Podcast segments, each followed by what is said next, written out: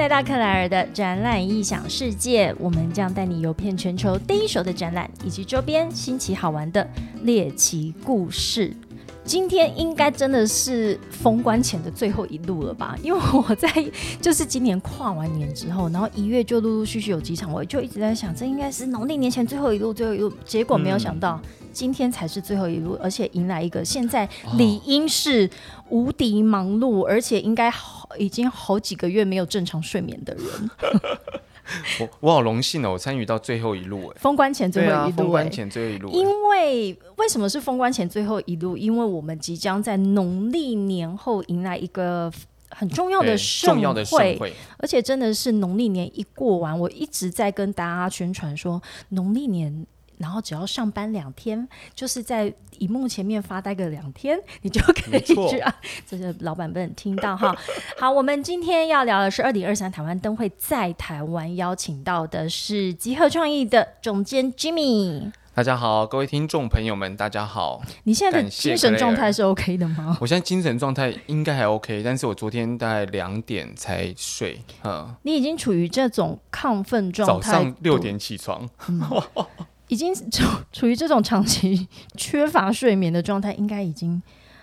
大概就这几周比较严重，因为已经到最后紧锣密鼓的阶段了。因为在这个时间点，全部的台湾灯会的灯区几乎都在进场当中，所以呢，我们要不断的测试电力，然后跟彩排。那尤其是灯这种东西，都一定是在夜间来做测试，你不可能白天的时候，白天都在施工。然后晚上在做测试，所以晚上就会很晚下班。所以你现在就是名副其实的夜猫子开始开工。嗯，对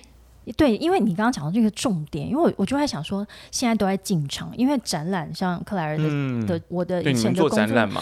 展览的进场好歹我们也都在展场里面，而且就是是一个封闭的区域，对室内。对，是有一个封闭的区域，但这次的台湾灯会在台北非常特别，就是它是一个城市型的灯会，所以这个展区哦，应该算是三十多年来第一次台湾灯会在都会区这么密度这么高的都会区，嗯嗯，难度一定更高。对，因为其实呃，以往大家可能有印象当中的台湾灯会开始各个县市去游走的时候，去巡回的时候，大部分都会找一个比较。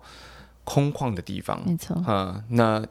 最喜欢就是放在高铁站旁边，因为交通很方便嘛。哎，真的。呃，大家坐高铁来，哎，下来一大片空地，然后赏灯、吃东西，然后就可以放风。对，高搭高铁就走。嗯，那对交通冲击是最微小的。那但是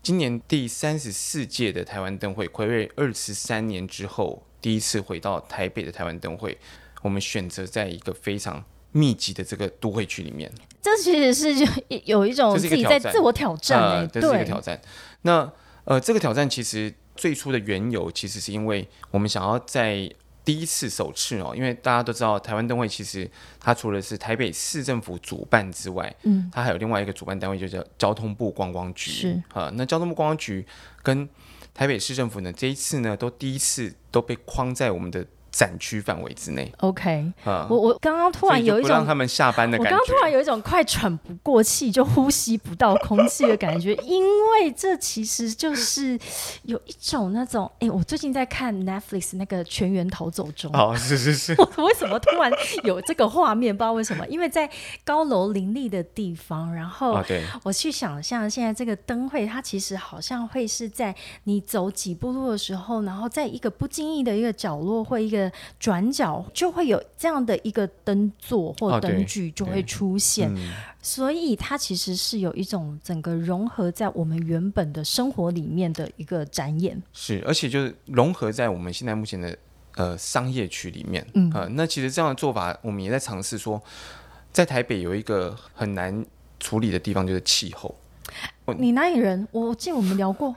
我其实是台中人啊，但是我现在嫁到基隆去了。对，你在一个啊，我公司又在台北。你跟在一个下雨更多的地方，但是天气是一个很不可控的因素。对，这几年其实台北灯节，因为台北市政府自己也办台北灯节嘛，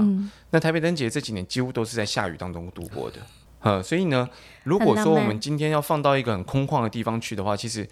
第一个挑战就是我完全没有雨备，没有雨遮。对我没有雨遮。那所以如果说今天我们把台北的灯会放到一个都会区里面，那至少我还有百货公司是室内场地，然后我的捷运交通移动系统都在地下。哎，这个很务实哎，因为假设如果今天是在一个很空旷的地方，今天一下雨的话，今天这个场地完全没有凄风苦雨啊！就是只有灯坐在那里，啊。然后没有人愿意进来，而且你想说，空旷，假设我们在大江河滨公园好了，盛红哦，盛红五高令呢，又淋雨又盛红，最后的风景都是每就去看那个灯会，就非常狼狈的回家。对，但是如果是在城市型的灯会的话，而且我们这嗯次的像主灯有一些灯座，它其实是结合我们的邻里或者是社区、商业区，所以在交通跟我们这些观众、民众他在看的时候，其实他还有很多周边的活动可以一起参与。对，没错，因为我们这一次的灯区范围哦，跟大家介绍一下，我们的中央灯区就是在我们的国父纪念馆。嗯，呃，国父纪念馆就等于说大家要来看，因为看灯会大家就想要看主灯嘛。嗯，呃，主灯我们就在国父纪念馆的广场上面，而且国父纪念馆也刚刚做好三期的工程，嗯哼，跟大家以往记忆当中的国父纪念馆的广场已经完全不一样了。还没进去看，现在整个都打开了，非常漂亮。嗯，嗯，可以趁这是台湾灯会的时候顺便进去看一没错下。没错。嗯呃，顺便来参观一下，重新参观这个改造过后的国父纪念馆，因为以前的公园啊什么都是那种旧式的，是呃，但是现在这一次已经刚好就是国父纪念馆整个完全。完成整建，呃，所以会看到一个全新的国父纪念馆。所以其实也是在最热闹的地方，因为以国父嗯纪念馆为中心的话，你散四边散出，去的，散出去，我们的灯区的范围呢，往西边延伸到整个东区商圈，嗯就是从忠孝复兴站、忠孝敦化站、国父纪念馆站，都是我们的灯区范围。呃，那所以呢，大家可以在这边呢，可以看到整个忠孝东路上面布满的作品，每一个捷运出口都有艺术家的创作。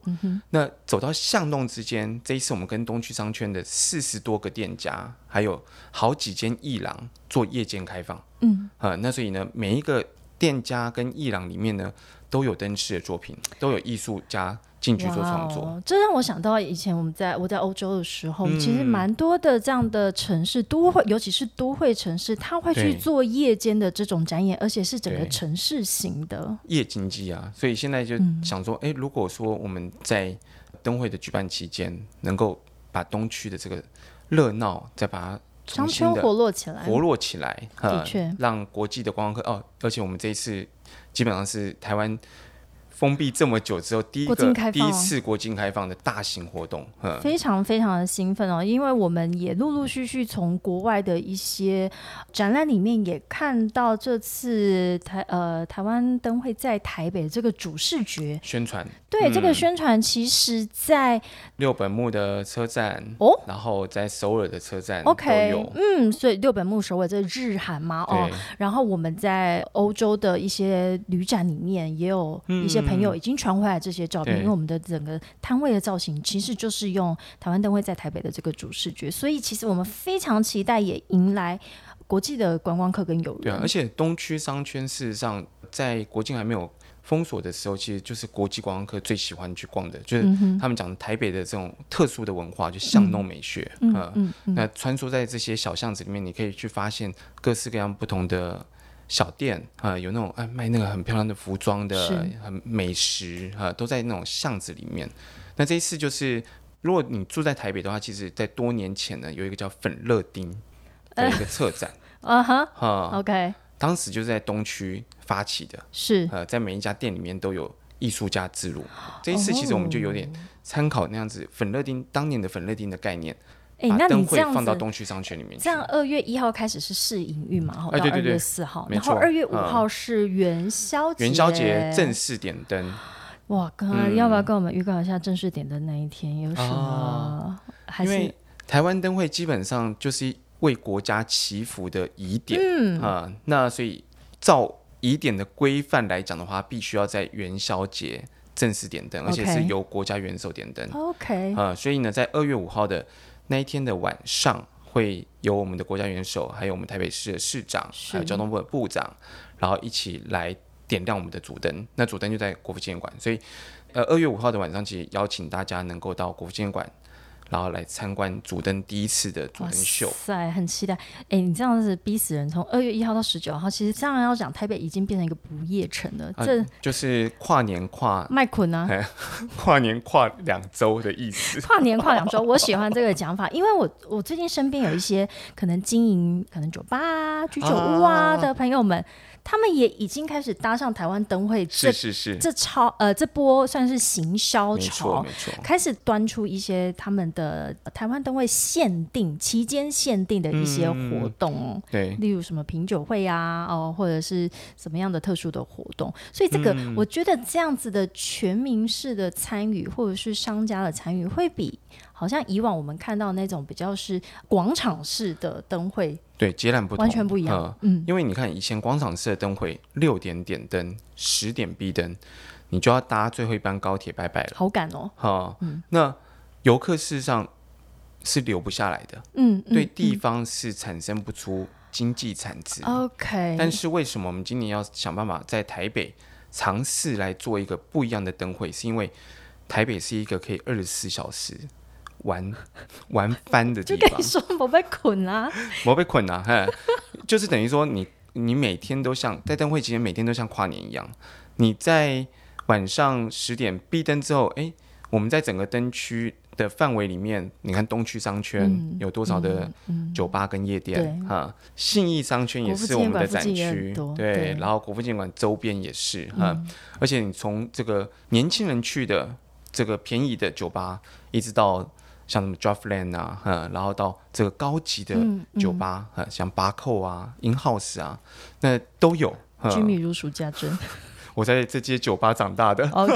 好的非常好，抖出来了，所以才会用这个不夜城的概念来做这次的策展。我觉得这样被你一讲，我我也会很想要邀请，就是没有住在台北的朋友们，其实真的可以趁这个机会来个三天两夜的小旅行哎、对，而且大家应该去重新认识台北这座城市，就透过这一次的灯会，因为可能都会区其实遇到面临到最大的挑战就是我们不是度假型的，大家都会认为说，哦，我今天要去度假，我要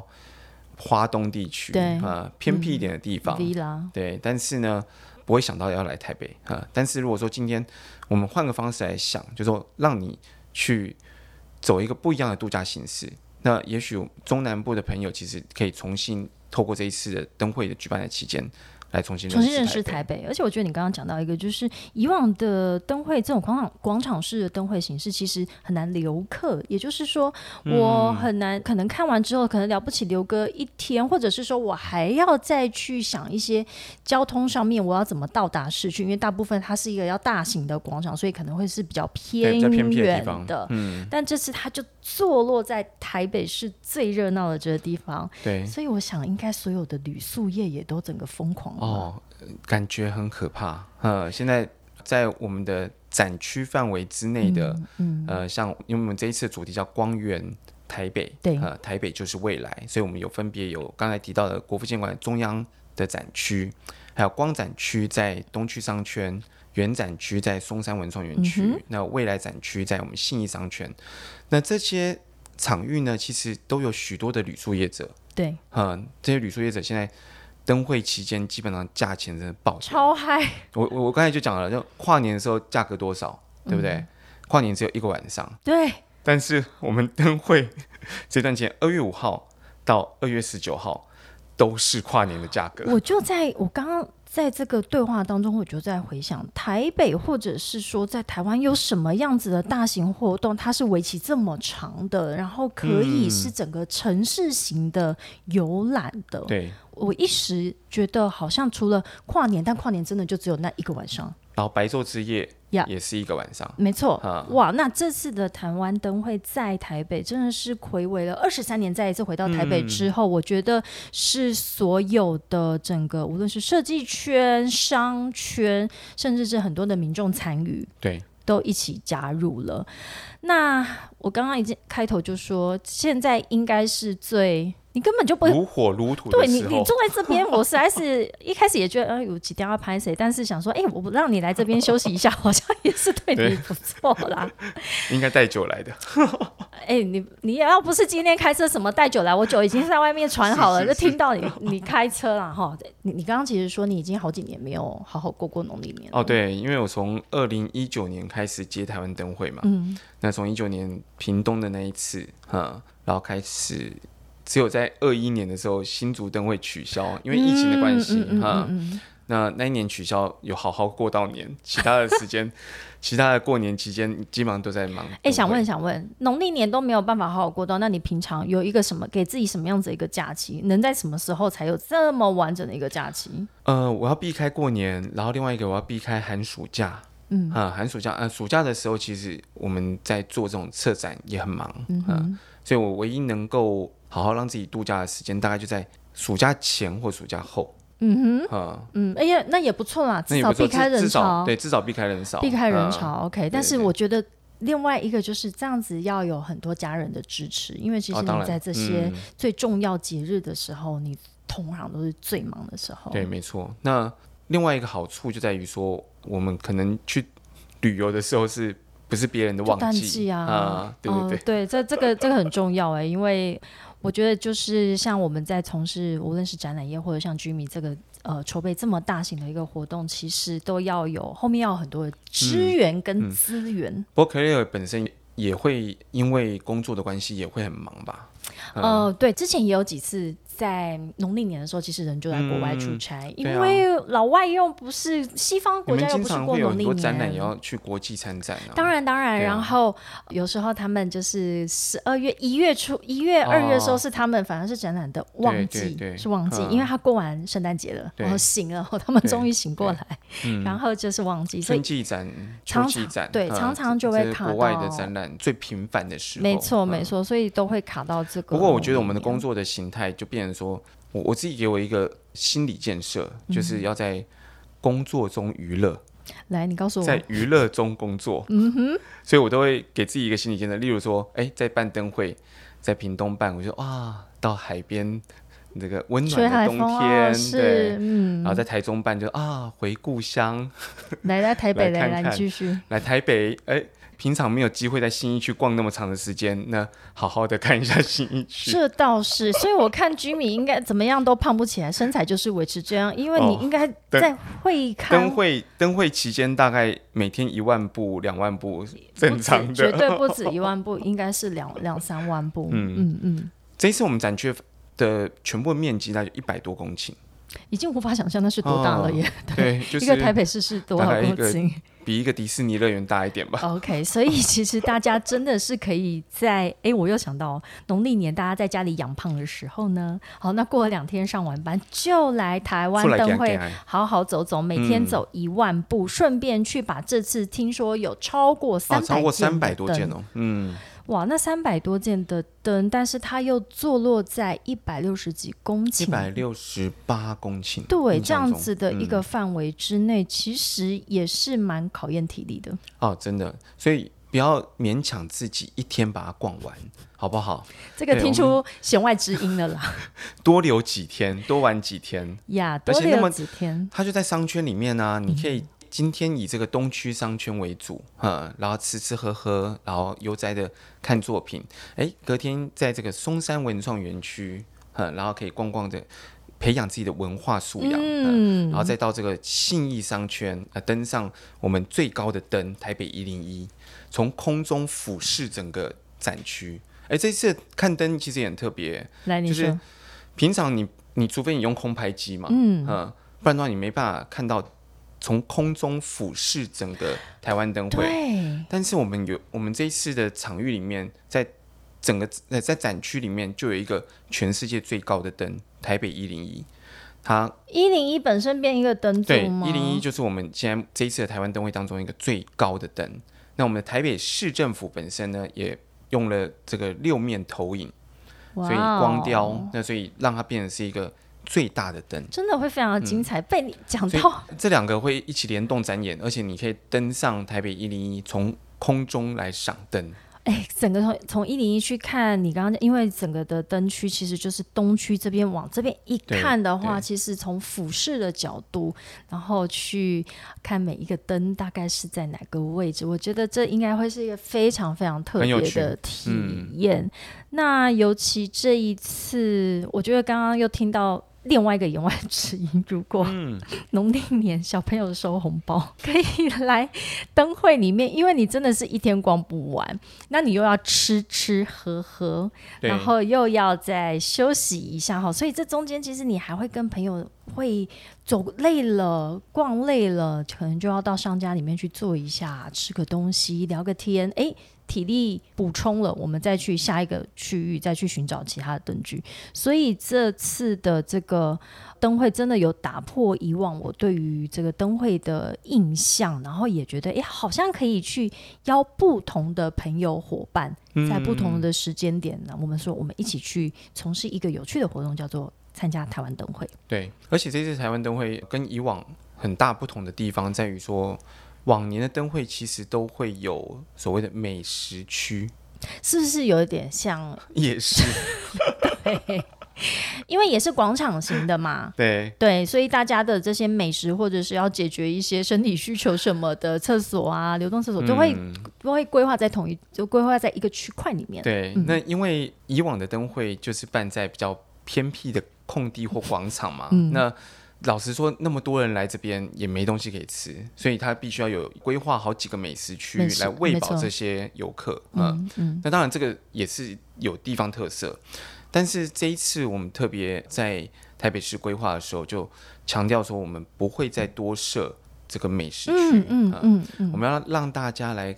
赏灯的同时，你就直接进入到巷弄里面去拜访这些名店。对，你看我们有东区粉圆，嗯，好，我们有这个米其林餐厅啊，都在我们的这个灯区里面，包括在新义商圈这边，我们有兴业台菜啊，然后有这么很多高级的这个酒吧，然后餐酒馆啊，然后餐厅小吃，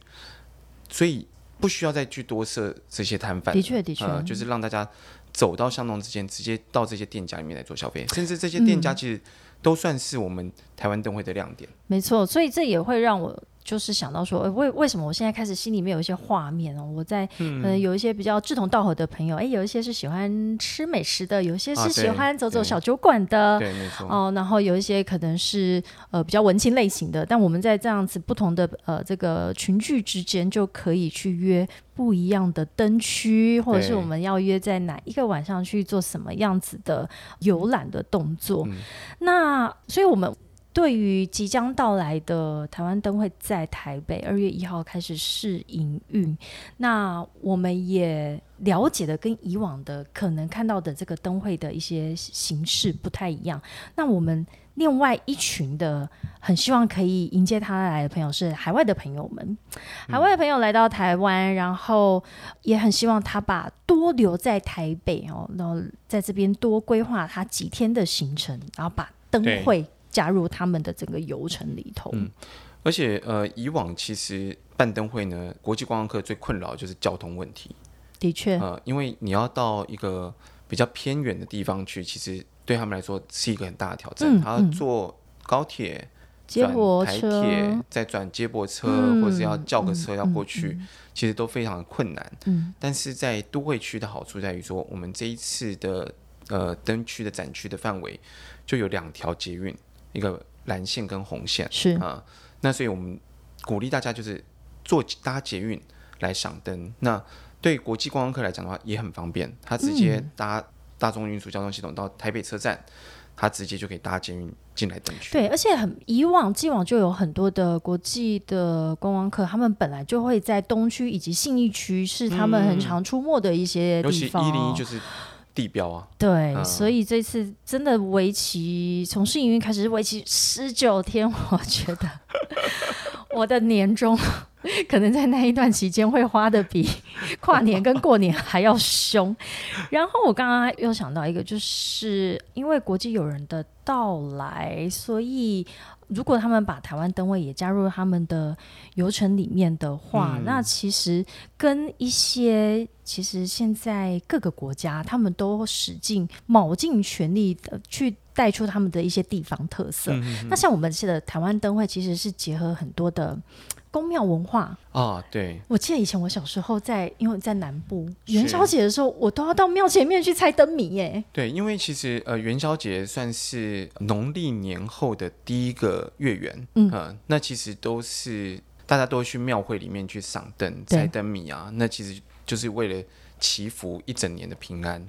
那台湾灯会举办的时候，其实有某种程度其实也象征这样的意义，就是是。你来灯会走一走，然后来赏灯，其实也是为一整年来去祈福。祈福，嗯嗯。嗯，所以这一次，呃，我听说还需要跟很多的宫庙邻里里长去做事前的协调，因为我们这一次不只是在我们的现在的主灯区这个范围之内，其实还横跨了台北市的十二个行政区、嗯啊。那这十二个行政区都各自都有自己的灯会，算是一个有点像卫星展的概念、嗯啊。那包括像文山区的指南宫。猫空的缆车上面，嗯。呃，那指南宫这边呢也可以赏灯，那在万华这边呢也有，在宫庙这边也可以赏灯，啊、所以呢，在每个地方的不同的行政区，其实都有跟在地的宫庙一起结合。所以这才是这个策展上面会需要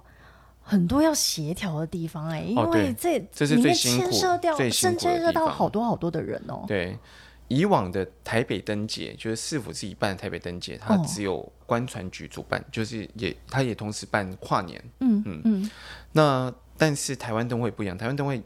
可以把它想象成它比较像是在办台北市大运，嗯，呃，或者是在办花博，是。呃，它是一个整个市政府必须要一起动起来的一个大型所有的局处是一起动起来对，嗯，那所以包括像文化局也要进来协助表演的工作，那民政局要来协调各个公庙如何一起串联，各个行政区一起串联，嗯那社会局要来协调志工，是、呃，然后来帮忙培培育这个志工来做导览的工作。嗯那观传局就要来负责整个灯区，那客委会。台北市政府的客委会要进来，他要负责这个客家的这个艺术家，嗯呃嗯原民会要进来负责原民的艺术家，嗯，那这些其实都是整个台北市政府必须要跨局真的去协作，嗯，嗯嗯。这是非常不容易。哎、所以这个前期的这个协调、组织跟沟通，难怪他其实是从你其实应该从一年前就开始动起来。我从二零二一年的十月开始启动，就是台湾灯会在台北的专案办公室。嗯那我们的办公室就设在松山文创园区里面，啊、那就必须来跟台北市政府一起共同合作，然后来做跨局处的整合。哎、那我问你哦，你经历过就是这些策划这几个灯会，你觉得最紧张的时刻是哪一天？最紧张的时刻应该就算点灯的那一刻，所以非常害怕。哦，而且因为所有重要的人都站在上面呢、是，啊，而且没有办法出任何的这个纰漏，完全不呃行完全不行。嗯，你是不是把那个所有大卖场的乖乖都扫光了？哦 那不用，那现场他们三餐吃乖乖。对现场的硬体厂商，他们应该自己都会自备。哎、我我我可以想想，我可以想想，因为展展览也是一样，我们都在跟时间赛跑。对，无论你准备到什么阶段，准备到百分之一百、百分之一百二十，反正开展的时间就是那个时候。嗯对，所以我想，真的就是在点灯的那一刻，你的心情才能够真的比较放松一点。对，而且我觉得每一次，就像我经历过那么多年的台湾灯会，每一次的点灯的那一刻，第一次的展演顺利的走完的时候，其实不是放松，是觉得非常感动。嗯嗯，呃，就觉得哇，你前面做的很多的努力，然后青春，浪费了这么多的青春，这么多的合作的伙伴，呃，一起大家共同，然后完成了这个展演，然后他开始启动了，那一刹那其实非常感动。你觉得整个这个筹备期这么的长，这中间最会觉得最困难，或者是会觉得呃，就是咬紧，就是握紧拳头的那个时候是什么？哦，握紧拳头经常会啦，经常会握紧拳头。嗯，都是人。对我觉得最困难还是在跨局处的整合上面啦，嗯，这要彼此听得懂对方的话。对，因为你看哦，像呃做工程的，他你要怎么叫这个做工程的跟文化局的来做协调？嗯嗯这当中需要帮忙翻译，就很有呃意思，就是明明大家讲的都是同一个语言，可 是就会没有办法传达到，嗯嗯嗯，或者是你讲 A，然后他听成的是 B，嗯。那我自己现在目前在台北市遇到最大的布灯的困难，布灯对，就是在布置这些灯饰的困难。嗯。其实，在都会区，我们没有想过的一个挑战就是电力。哦嗯，我们来聊聊这件事对，情。这个是以往我没有想到的。我们大家大家都会认为说，哎，在都会区，基础电力就在那边，电还不够吗？嗯嗯哼嗯那总不可能比那个在高铁站旁边的荒地来的缺乏吧？因为那个还需要应该要有发电机组到那边去才有办法处理。那在台北市，事实上很大的问题在于说，新义区的用电量其实很高了。这这个后来我觉得，哎，可以想象。可，以想象。例如说一栋一零一，呀，然后旁边那么多的百货公司，嗯啊嗯，全部的空调和这个电灯全部打开，还有多余的电给你的灯用吗？嗯哼，嗯嗯哼，可能他们都觉得哇，他们都已经不够用了。所以在电力测试这个事情上面，我们在这一次的灯会其实多了两次，就是比以往的往年的灯会在做电力测试、做电力压力测试的时候，还多做了两次。啊，排程就多了两次，意思就是为了要让这个电力。能够负载量能够更稳定，嗯然后必须要去嗯做测试，因为我们也很怕，因为办了灯会，然后害新一区跳跳电，哇，那个这很可怕、欸。真的跟我们做展嗯场一模一样，因为前期要算电，或者说有没有什么特殊的用电，吃电量是多少，不然我也是常常就会遇到这个，嗯，嗯，对，就整因因为一个跳就就整区就跳了嘛，哈。而且之前在前期的时候有听到，这次的整个电力设施其实它也是不是用发电机组，对不对？它是嗯用这个原本的之后做完的这些电力的基础设施都会留下来。来。对，嗯其实这是一个呃，台湾灯会在每一年很有趣的一个地方，就是我们鼓励要做永续的灯会。嗯，呃，那所以呢，在灯会的呃前期规划的时候，我们就希望说，我们利用灯会把这个电力呢配置下来，但是呢，它并不是短期的配置，而是利用灯会的的这段期间。就跟台电一起合作，把电力的设施就部件完成。嗯嗯，那未来这个地方它要在发展的时候，它就有足够的电力可以再去发展。迎来下一次的台湾灯会在台北。哦，不用再迎来下一次，我们可以再再回味二十三年没有关系。但是，但是我觉得下一次的无论台湾灯，哎，听说二四年在台南。二零二四在台南，对、呃，这个已经确定了。哦，那这之后居民的！之后居民的身影就是会会遍布整个台湾啊。哦，对好可怕 everywhere，everywhere。但是我可以好好过年吗？对我还是希望就是在就是有这样子的像居民这样子的一群专业的人士在后面背后支撑着，我们才可以每年看到这样精彩的台湾灯会。嗯无论它是都市型的、广场型的，或者是因应每一个城市，其实它都有它的，因特色地制宜。特色。嗯对我相信在台南办也。也也是一一一种挑战。如果说台哦南对呀，台南台南它是一个古城，或者是说它在台南的一个近郊，我我觉得每一个城市都有它的挑战，所以而且也都有它的特色。对对，嗯要怎么发挥它的特色，所以会非常的谢谢 Jimmy 今天来分享你在这一次谢谢谢谢 Claire。台湾灯会在台北的整个筹备的过程，看你现在气色还不错啦哈，哦，我都是这个工作中不忘娱乐，工很高兴我今天娱乐到你，对对对 很开心有这个小时的休闲时间。有舒服哈，有舒服，舒服到就好。感谢居民来到克莱尔的展览《异想世界》。那我们的台湾灯会在台北将于二月一号到四号试营运，二月五号当天点正式点灯哦，到二月十九点号灯也是晚上嘛？啊，点灯也是晚上，晚上六点首发，首发，对好，欢迎大家到国父纪念馆。好精彩哦！来，大家赶快把自己的 schedule 打开啊！二月五号当天到一起到国父纪念馆来看我们的主灯的点灯仪式，祈福大家新的一年的身体健康，万事如意。新年快乐！我今天学到一个红兔大战，就是我前天遇到蒋万安市长学到，他就这样红兔大战一定要他现在不是兔来万安，他的春联呢、哦兔来万安。很可爱，很可爱。好，那希望我们所有的听众，到时候我们就台湾灯会见喽！再一次感谢 Jimmy 来到克莱尔的展览异想世界，谢谢大家，新年快乐！要记。得来看灯会。好，让我把后面念完。欢迎我们的听众在所有的平台，Apple Podcast、Spotify、KK Bus、Google Podcast 以及 Sound On 订阅、分享，按五颗星，边逛边听也可以哦。谢谢大家，我们下一次见。谢谢 Jimmy，拜拜。拜拜。